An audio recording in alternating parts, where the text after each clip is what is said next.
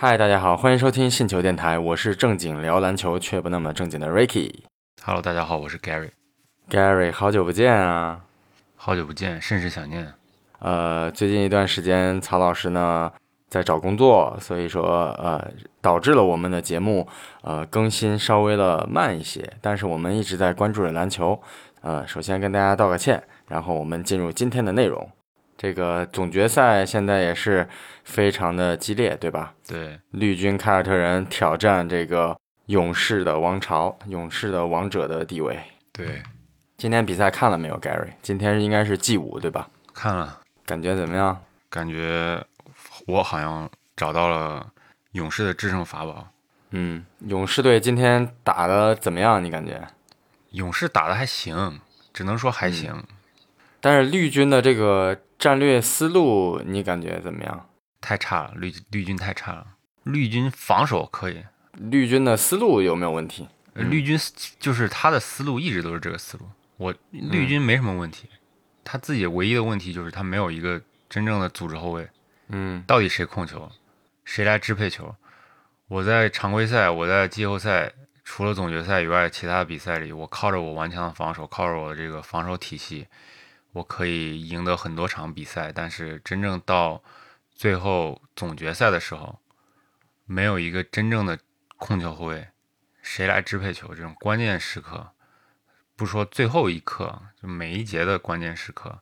或者是在拉锯战的时候，没有一个核心去主导，很难面对勇士这样的对手，很难在进攻上有所建树。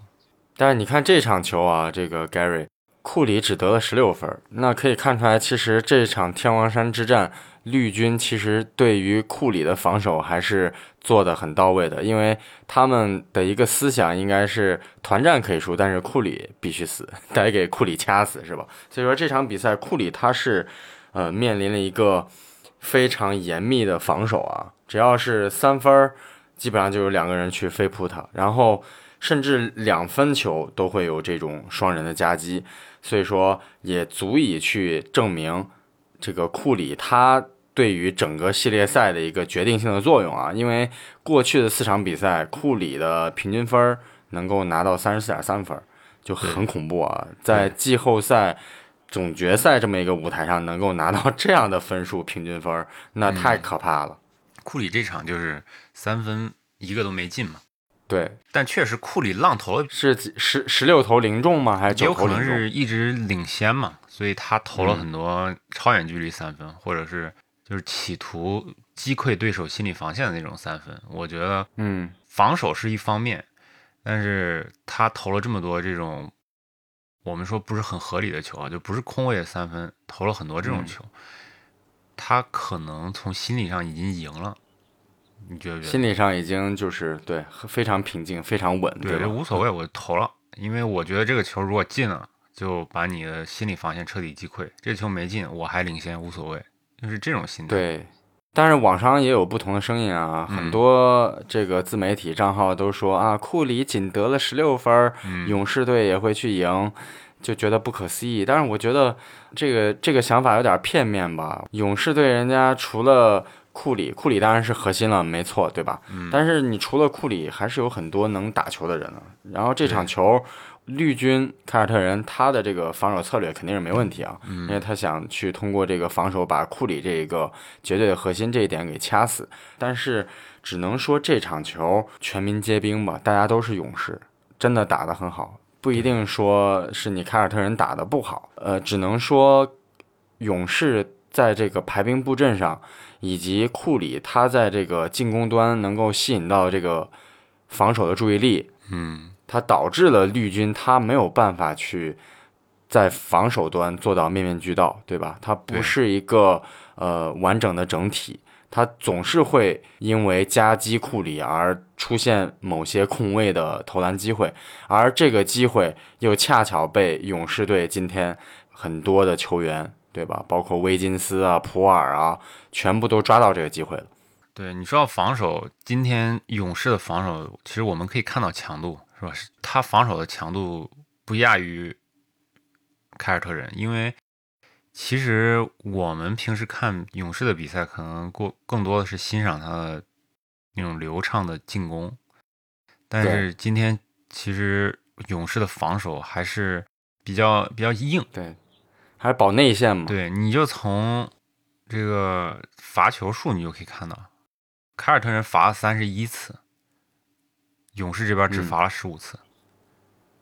但是我们知道，就是从这个数据上你可以看到。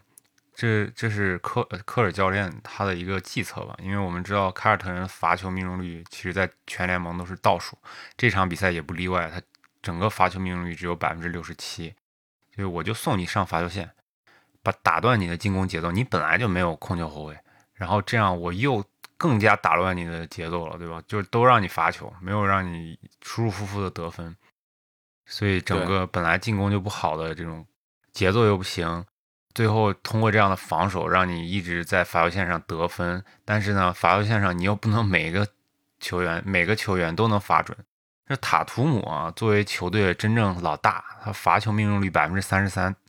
就这场比赛罚球命中率百分之三十三，那有点像那个你的偶像啊。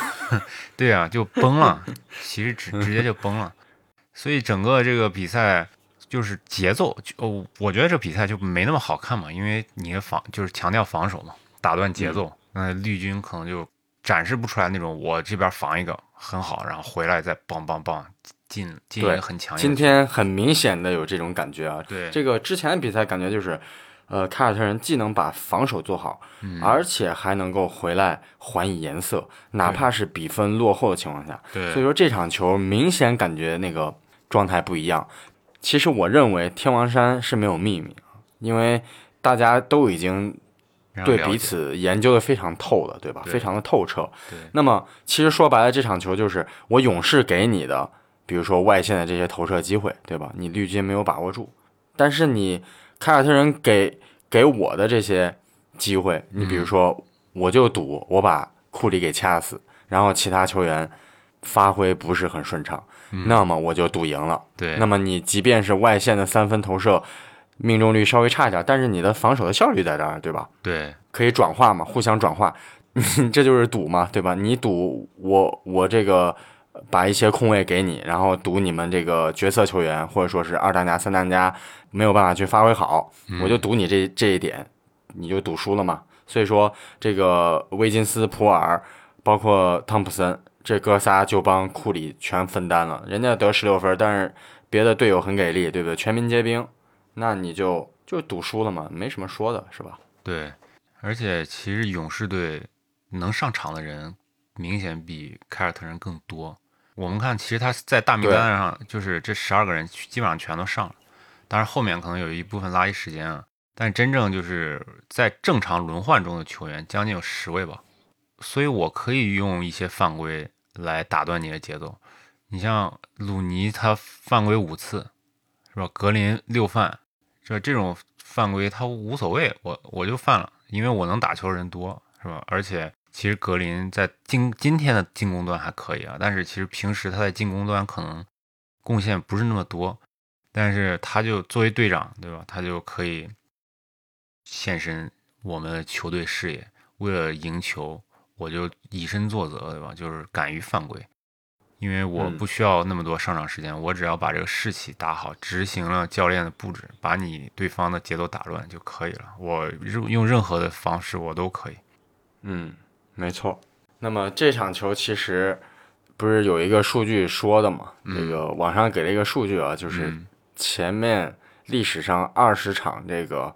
前面二十场拿下天王山比赛的这个球队，嗯，大概率啊有百分之八十左右的概率能够夺得最后总冠军，嗯，就网上是有这么一个说法啊，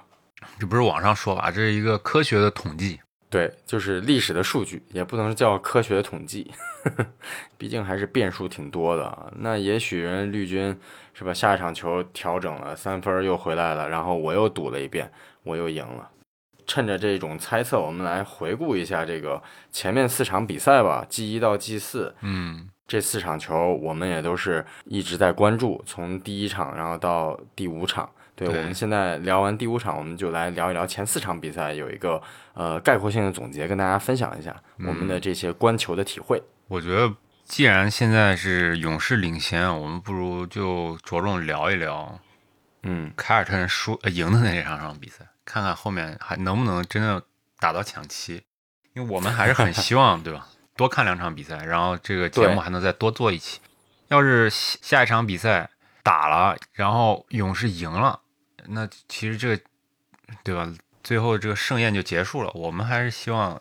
看看找一找这个对，我们多聊一期，找一些试图找一些这个成败的因素。对呀、看看之前凯尔特人赢到底怎么赢的。那我觉得你说这个，嗯我印象最深的其实就是第一场比赛，对吧？第一场比赛是大家都没有想到凯尔特人能够在客场嗯，拿下一分。我那场球，我觉得看的真的是让我对凯尔特人真的刮目相看。对，因为 Gary，我们之前做节目的时候我也聊过，嗯，这个我对凯尔特人的关注可能比你少了很多，因为我之前在这个赛季常规赛的时候，我关注的更多的这些呃这种流量型的球队，像像湖人啊、勇士啊，包括这个呃篮网等等这些，但是我还真的没有去关注这个凯尔特人过。但是就是从进入到季后赛，我们开始了这种呃预测也好，分析也好，哎，让我开始去关注到凯尔特人这支球队，然后他一路走来，对吧？也算是过关斩将啊，都是淘汰了很多强劲的对手，然后走到了这个总决赛的这个舞台。我觉得首先就非常值得令人敬佩啊。对，而且第一场比赛我的印象十分深刻的，因为第一场球，